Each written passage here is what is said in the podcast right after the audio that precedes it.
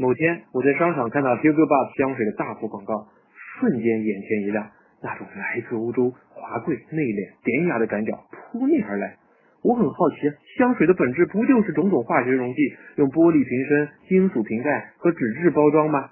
哎，细思恐极，种种气质啊，都要归功于品牌的作用。那职场里，你有没有考虑过建立个人品牌呢？有意思的是啊，一小部分 HR 常常对我们谆谆教导，千万不要河道 candidate，让他们表现最真实的那一面吧。